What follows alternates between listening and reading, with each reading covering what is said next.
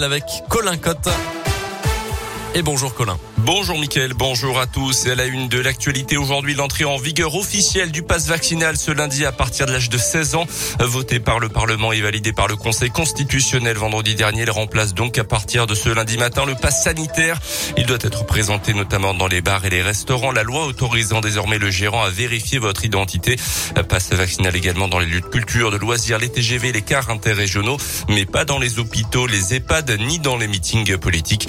Utiliser un faux passe ou transmettre son passe à quelqu'un d'autre peut entraîner une amende de 1000 euros contre 135 euros jusqu'à présent. Avec le variant Omicron, l'Europe pourrait d'ailleurs entrevoir la fin de la pandémie de Covid. Selon l'Organisation mondiale de la santé, le variant pourrait avoir contaminé 60% de la population européenne d'ici le mois de mars, selon l'OMS. Le Covid pourrait ensuite faire son retour en fin d'année 2022 sans risque de pandémie pour autant.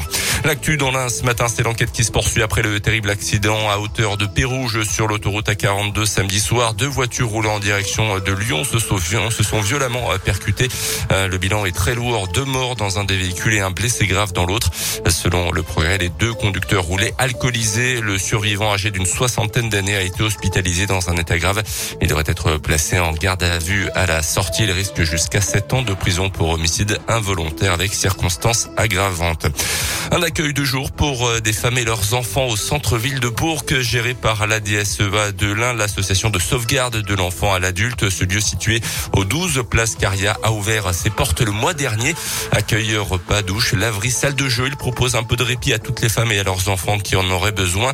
Assistante euh, sociale, éducateur, psychologue aussi sur place. Une équipe de travailleurs sociaux est présente pour euh, écouter, orienter et accompagner les femmes qui pousseront à la porte du local.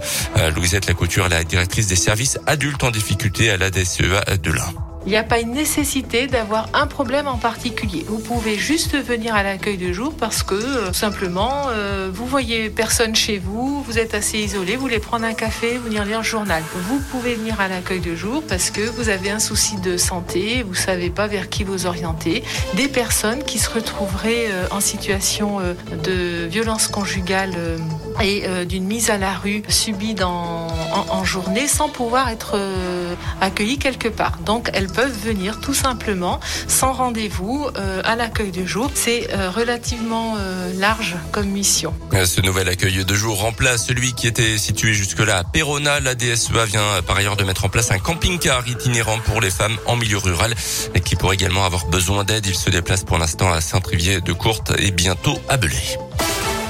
Les sports avec euh, la fin de la 22e journée de Ligue 1. Hier soir, le carton du Paris Saint-Germain 4 à 0 contre le Stade de Reims. Un peu plus tôt, euh, défaite de Monaco à Montpellier. Je rappelle aussi la victoire de l'OL dans le derby. C'était vendredi contre Saint-Etienne. La défaite également pour le FBBP en national. C'était contre Cholet. Bourg-en-Bresse qui n'a toujours pas gagné en 2022. Euh, pointe à la cinquième place du championnat avant la réception d'Avranches. Ce sera le 4 février. Et puis du tennis avec la suite des huitièmes de finale de, l'Open d'Australie de Melbourne. Côté français, Alizé Cornet affronte en ce moment la Roumaine Simona Alep. Ancienne numéro 1 mondiale, les quarts de finale avec Gaël Monfils notamment débutent la nuit prochaine.